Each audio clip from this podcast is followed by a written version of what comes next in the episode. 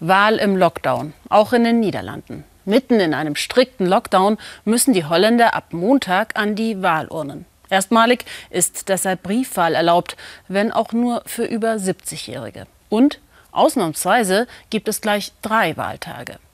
Und in solchen Ausnahmssituationen, in die uns die Pandemie hineinmanövriert hat, braucht es innovative Ansätze, auch wieder aus dieser herauszukommen. Deshalb lässt man dort, wo morgen gewählt wird, also in den Niederlanden, in der größten europäischen Feldstudie untersuchen, was trotz Corona geht. Konzerte, Theater, Fußball, Festivals. Dabei sind eigentlich gerade tanzende und singende Menschenmassen prädestiniert, zu Superspreader-Events zu werden. Gudrun Engel über den Tanzspaß unter Laborbedingungen. Tanzen, als gäbe es kein Morgen. Feiern, als gäbe es keine Corona-Pandemie.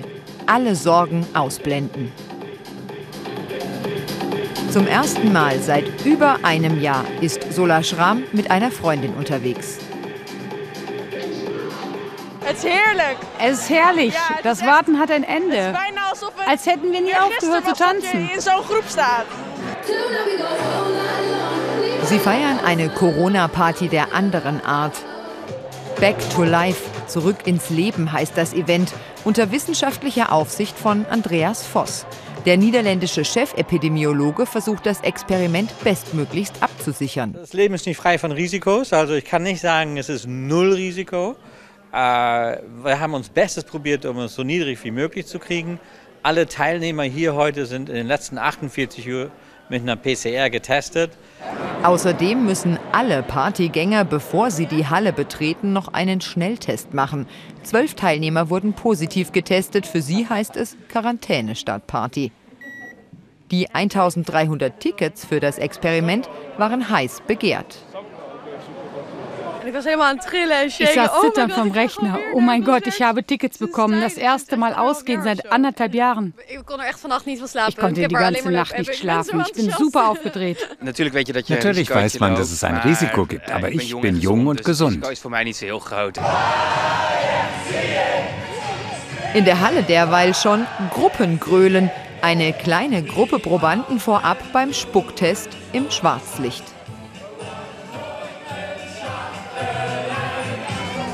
Dit is eigenlijk water. Das ist Wasser, aber mit einem fluoreszierenden Zusatz, sodass man im. Schwarzlicht sieht, wohin die Tröpfchen beim Singen so fliegen. Sieht giftig aus, ist aber harmlos. Wie weit und wohin Aerosole und gegebenenfalls Viren sich verteilen, kann so am besten dokumentiert werden. Drei Universitäten sind an dem Experiment beteiligt. Wir haben Gruppen mit und ohne Mundschutz und mit Gesichtsvisier, um zu vergleichen, wie weit Tröpfchen fliegen und was sie auffällt. Mundmasken sind hier sehr effektiv. Logisch. Der viel kompliziertere Teil sind die Bewegungsprofile aller Teilnehmer. Jede und jeder muss deshalb einen Sensor tragen. Hele kleine lichte dingetjes. Das sind sehr kleine, leichte Dinger eh, und damit zeichnen wir auf, wie oft die. Besucher sich begegnen, wie lange und in welcher Entfernung. So bilden wir die Gruppendynamik ab. Das ist wichtig, weil im Moment alle Regeln und Entscheidungen nach Gefühl getroffen werden und wir dann endlich eine Datenbasis haben. Maar daadwerkelijk straks data hebben. In der Halle werden die Teilnehmer in Gruppen unterteilt. Einige müssen auf der Tribüne auf festen Sitzplätzen bleiben. Andere dürfen mitten ins Getümmel. Und wieder andere dürfen zwar tanzen, aber nur auf einem festgelegten Punkt. Allerdings, sobald die Party startet, die Beats wummern und der DJ der Menge einheizt, scheint das vergessen.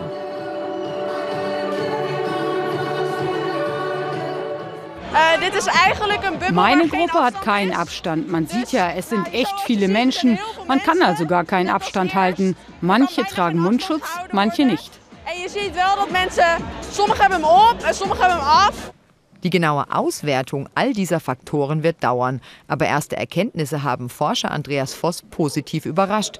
Die Tänzer bleiben in ihren Gruppen. Es gibt keine Vermischung. Das sind die Bubbles von Leuten, die, äh, die da beieinander sein konnten. Die hatten ihre eigenen Toiletten, ihre eigene Bar, äh, ihren eigenen Zugang. Es gab eigentlich theoretisch keine Mischung.